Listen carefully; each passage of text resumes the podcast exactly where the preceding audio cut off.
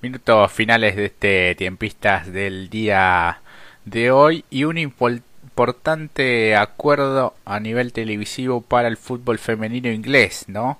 Este, la Federación Inglesa anunció eh, un histórico acuerdo con empresas de televisión que elevará la cantidad anual de partidos transmitidos y reportará casi 10 millones de dólares para el desarrollo de la actividad. Se trata de la cadena Sky Sports, quien eh, emitirá hasta 44 juegos por temporada y la BBC otros 22. De ellos, de esos 22, 18 son gratuitos, según el convenio de 3 años suscripto a cambio de 7 millones de, de libras. fíjate, Brian, cómo en el mundo también van un poco a contramano de lo que se hace aquí en Argentina este en cuanto a materia de derechos televisivos, ¿no? Sí, una gran noticia para el fútbol eh, femenino británico con esta mm, liberación de 18 partidos gratuitos por las distintas cadenas. Eh, estamos hablando de cadenas importantes como son Skype eh, Sports y la BBC, a contramano de lo que sucede en nuestro país, que aún no, no tenemos información si el fútbol femenino va a tener pantalla. Claro. Ya con que tenga pantalla es, sería una noticia. Sí. Eh, venía siendo transmitido por un canal codificado, cosa que registra mucho más, este, impide la, difusión del deporte. Sí, sí, la verdad que, que una lástima todo este, este momento de, incertidumbre que, se ha vivido en el último tiempo y que bueno, eh, fíjate que estamos a, a, días también de que pueda comenzar el certamen para, para el fútbol femenino para este fútbol semiprofesional, ¿no? Que hace dos años se hizo aquel acuerdo y demás, pero hasta el momento no termina de plasmarse del todo ese profesionalismo y bueno, la, la transmisión de los partidos es parte fundamental también para que se pueda difundir este este deporte tan tan masivo y tan querido por todos y que ahora también se le da también la, importancia que, realmente merece en cuanto a este acuerdo de la Federación Inglesa con las cadenas televisivas. Cambia y transforma la Superliga Femenina Inglesa, señaló Kelly Simons, directora del fútbol profesional femenino en la Federación Inglesa. En un comunicado se trata de la primera vez que los derechos de, de la liga, de la Superliga, se venden por separado del fútbol masculino, los clubes de la liga recibirán una parte de estos ingresos generados y la otra porción se destinará al desarrollo de la estructura del fútbol femenino inglés, lo que asegura un beneficio también para las entidades de la segunda división. Fíjate que bien está este planeado este en cuanto a nutrir justamente la estructura para que se pueda seguir desarrollando y salgan eh, mejores jugadoras para que justamente vayan cumpliendo todo ese proceso de, que, bueno, lleguen bien formadas también a lo que es la primera división, cosa que en Argentina de a poco se intenta hacer, pero bueno, con eh, los recursos, fíjate que tenemos una, una liga tan importante, o un fútbol, o una selección tan importante, y, el desarrollo del fútbol femenino todavía está en eso, ¿no? En vías de, de desarrollo, más allá de que se avanzó muchísimo, me parece. Sí, aparte no, no hay necesidad de hacer un negocio eh, en torno a un deporte, o la categoría esta de fútbol femenino, en donde todavía está en vías de desarrollo, al menos en nuestro país. Este, sacar algún rédito económico en base a eso debería ser para fomentar y ayudar el deporte en sí y no para venderla como una mercancía a los distintos este, o por las distintas empresas que están controlando el mercado de derechos televisivos de nuestro fútbol, que si mal no recuerdo por algunos datos con los que había visto, estamos hablando de que el 90% de, del fútbol argentino son, eh, se puede ver por televisión privada. Claro. Y el restante 10% por la TV abierta, que son esos dos encuentros liberados del fútbol masculino. No hablemos del fútbol femenino. Sí, yo recuerdo que poner los partidos de segunda división en su momento la pantalla de crónica también le dio su, su espacio, ¿no? Una, una pantalla acostumbrada a lo que es eh, lo informativo, las noticias, un canal de noticias de 24 horas que bueno, también le dio su, su espacio en los fines de semana, algo que era realmente importante, por lo menos para los equipos de, en ese momento de la segunda división. Después, bueno, lo que tiene que ver con la primera, ya sabemos que el año pasado era codificado, lo cual no ayuda este, para nada. Sí fue bueno el trabajo que se hizo en Deporte B, ¿no? Incluso con relatoras, comentaristas, este, todas periodistas eh, mujeres, eh, en lo que fue la gran cobertura también de la Copa eh, Libertadores, que se fue para Brasil en este caso también. Sí, fue para Ferroviaria de Brasil, venciendo 2-1 al América de Cali en la final disputada en el estadio de Vélez con ese equipo íntegramente de mujeres profesionales recibidas en la universidad pública, también vale para aclarar, aclararlo, que estuvieron a cargo de todas las transmisiones de los partidos. No solamente se, se pudo ver a Boca y a River eh, en las instancias de la primera y la segunda fase, sino también las instancias finales, a pesar de que no hubo un equipo argentino, un dato a destacar, eso de, que se haya dado importancia a, la Copa Libertadores Femenina que se disputó en nuestro país. Sí, sí, tal cual, fue, fue muy importante y creo que la gente también se, se ha aprendido bastante este, a, lo que fue la, las transmisiones.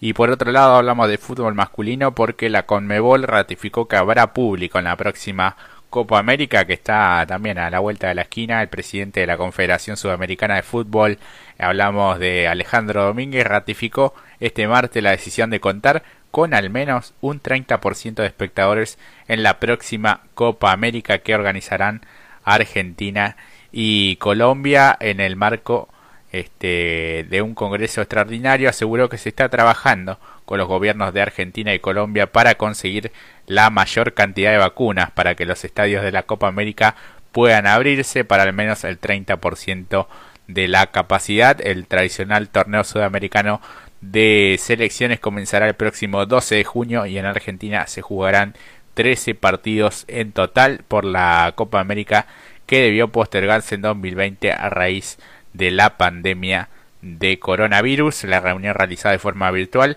contó con la representación de Claudio Tapia, el presidente de la AFA, este, y Víctor Blanco, también titular y secretario de la este, secretario general de la AFA, ¿no? el presidente de Racing Club.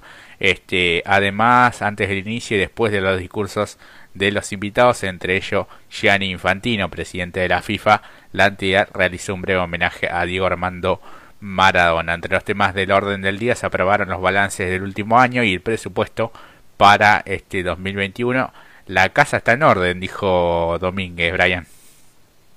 Qué frase. Sí, mira, refraseándolo a don Raúl, ¿no? claro. No creo que es la mejor frase para, para la, la Conmebol, pero bueno. Mira, que había frases. Sí, ¿eh? sí.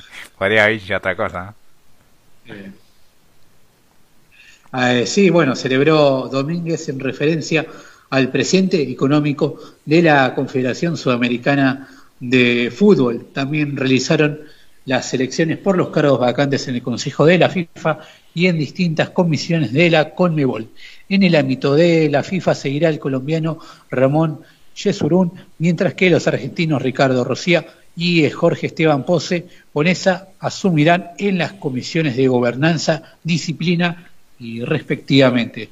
Rosija es actual secretario de Boca Juniors y el tucumano Pose Ponesa es miembro del Tribunal Fiscal de su provincia. Así que, bueno, tendremos, tenemos la confirmación de la Confederación Sudamericana de Fútbol, donde habrá público en la Copa América que se va a hacer en nuestro país y en Colombia a poco más de tres meses de este nuevo torneo continental. Pasamos al cronograma de partidos de la Liga Profesional de la siguiente semana, de esta semana que ya empezó, Jorge. Sí, se viene esta séptima fecha de la Copa de la Liga Profesional. Ya tenemos los árbitros, los horarios. Eh, todo comenzará el viernes, este viernes 26 de marzo, 19 horas Lanús y Patronato. El arbitraje será de Fernando Espinosa, que no es este el intendente de, de la matanza, ¿no? 21 y 15, Unión y Sarmiento con Nicolás La Molina, todo eso el día viernes. El sábado 27 continuará la fecha a las 14, porque ya se cambió el horario también. Platense y Colón, eh, con Mauro Vigliano como árbitro. 16 y 15, Aldo Civi Banfield con Facundo Tello. 18 y 30, Argentinos y Arsenal con Fernando Echenique. Y a las 21 este, estará jugando Rosario Central y Central Córdoba de Santiago del Estero con arbitraje de Pablo Chavarría. Y el día domingo tenemos lindos partidos, Brian. Sí, porque a las 14 horas abre la jornada del día domingo. Talleres con Godoy Cruz con el arbitraje de Néstor Pitana. Un ratito más tarde, a las 16 y cuarto, Defensa y Justicia Vélez con el arbitraje de Hernán Mastrangelo. A las 18.30, River Racing, gran partido con el arbitraje de Fernando Repelini y el, también otro plato fuerte de la jornada lo van a protagonizar el equipo de Independiente ante Boca con el arbitraje de Patricio Lusto. Ese partido se va a jugar a las 21 horas, ya el día lunes 29 de marzo. Estudiantes contra San Lorenzo. Andrés Merlo será el encargado de dirigir ese partido. 21 y cuarto para Atlético Tucumán ante Newells con el arbitraje de Yael Falcón Pérez y a la misma hora, cerrando la jornada, Huracán Gimnasia con el arbitraje de Darío Herrera. Y déjame decirte que los partidos televisados por la televisión pública van a ser Central ante Rosario Central ante Central Córdoba de Santiago del Estero el sábado 27 a las 21 horas y el día domingo 28 de marzo a las 16 y cuarto, Defensa contra Vélez. Esos van a ser los dos partidos que se van a poder ver por la pantalla de la televisión pública. Muy bueno, ¿eh? sobre todo el Defensa y Justicia con, con Vélez, dos equipos que tienen propuestas diferentes y que venían siendo protagonistas del campeonato. Bueno, Vélez es el puntero de su zona también después de ganarle a, Independiente el pasado día sábado. Así que bueno, este, anotarse allí este domingo 21, el sábado 21 Rosario Central y Central Córdoba y el domingo 16 y cuarto Defensa y Justicia con Vélez, los dos partidos por la pantalla de la TV pública. Y en el día de hoy y esta semana también tenemos Copa Argentina porque Gimnasia va a enfrentar a Doxuk en poco más de una hora. Este, con el único representante de la primera C en estos 16 avos de Copa Argentina. El encuentro se va a jugar en el Beranger de Temperley desde las 22 y 10 con arbitraje de Ariel Suárez y transmisión de Teis Sport. El ganador de este partido enfrentará a Argentinos Juniors que la semana pasada derrotó a Colón de Santa Fe 1 a 0 en San Nicolás. El Lobo fue el primer equipo clasificado a los 16 avos de final de la Copa Argentina, ya que en febrero del año pasado, todavía bajo la conducción de Diego Armando Maradona, fue el encargado de inaugurar la Copa y eliminó a Sportivo Barracas 2 a 0 en el estadio de Quilmes. Por su parte, Doxuk es el único representante de la primera C que sigue en pie. Fue protagonista de una de las sorpresas de la presente edición, ya que en los 32 avos dejó fuera a Unión de Santa Fe tras empatar 1 a 1 y ganar 5 4 en los penales a principio de marzo de, este 2020 también en Rafaela. Así que este el sábado pasado Gimnasia le ganó a Atlético Tucumán en el Bosque 2 a 0 eh, y luego volvió al triunfo de lo que había sido derrota y dos empates en la Copa de la Liga Profesional. El Doque quedó libre en la primera fecha de la C. En su debut había goleado 4 a 1 a la Ferrere eh, como visitante y el viernes empató con eh, Claypole sin goles. Este, tenemos allí las probables formaciones, Brian. Sí, así es, en un, el partido está a punto de comenzar ya en un ratito.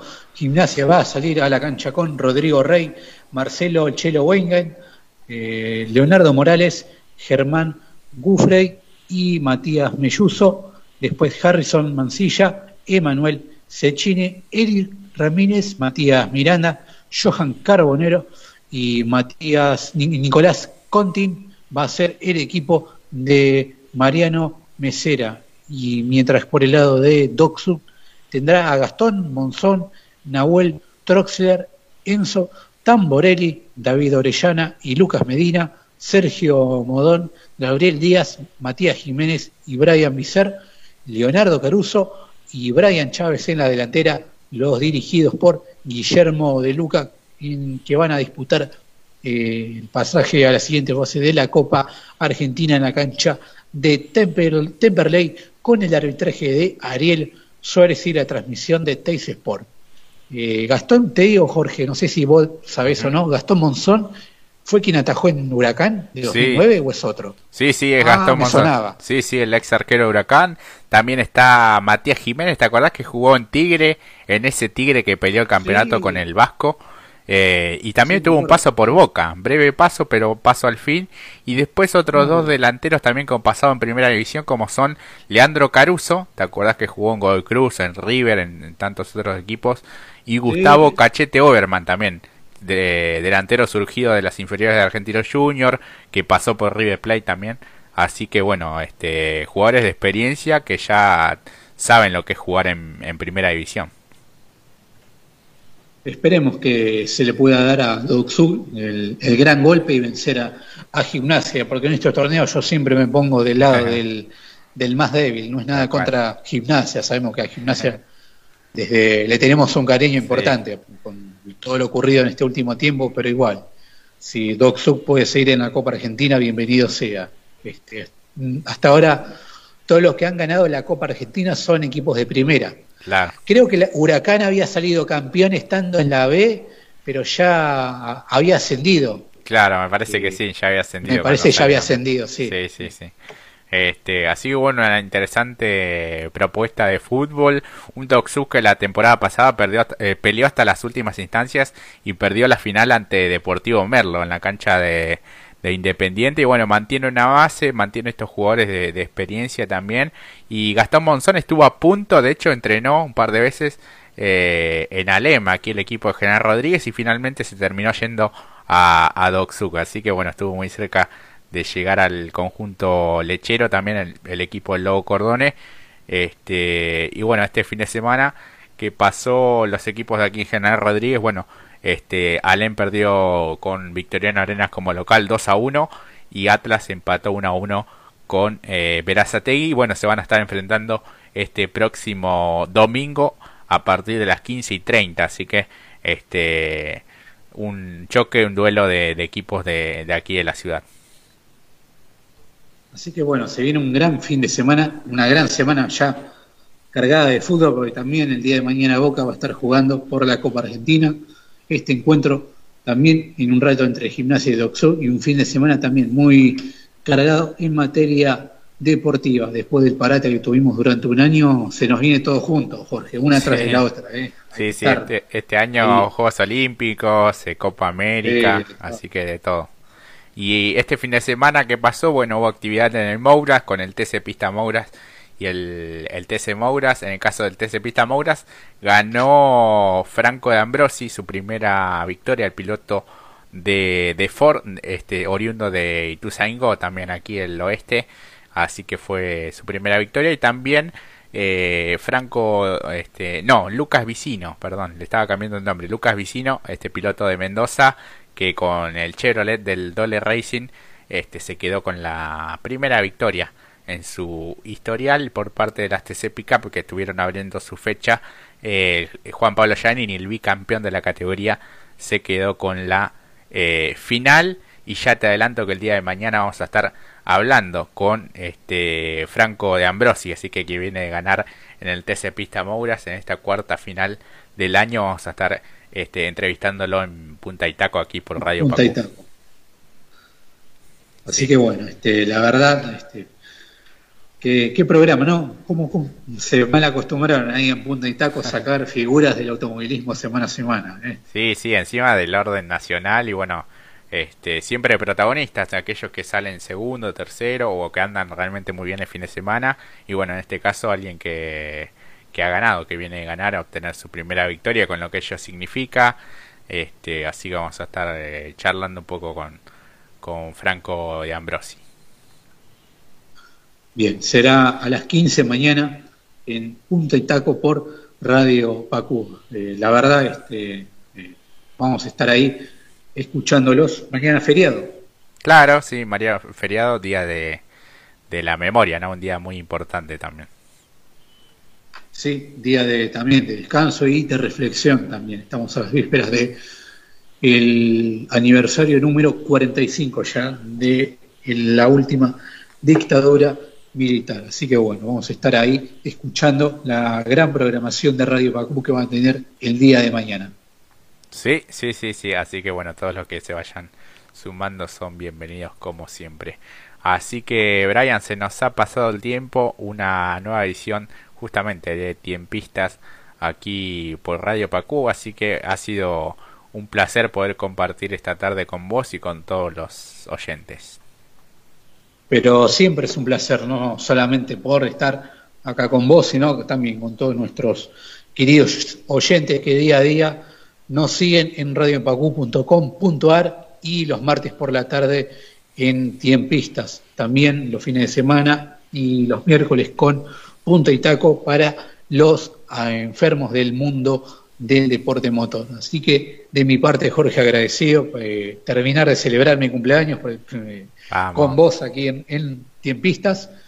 Eh, yo me despido hasta la semana que viene y a vos te vamos a escuchar junto con Mati el día de mañana, a las 15. Mañana a las 15, todos prendidos, vamos a tener la entrevista con, con Franco de Ambrosi, así que bueno, todos los que se quieran sumar en este feriado este, son, son bienvenidos y bueno, quédense siempre como, como lo hacen en Radio Pacu, visitando también el sitio radiopacu.com.ar, en las redes sociales, en Instagram, en Facebook y en Twitter. Así que bueno, muchas gracias por este rato que pasamos. Este será hasta la próxima y bueno, que terminen muy pero muy bien este día y la semana también. Así que un abrazo enorme para todos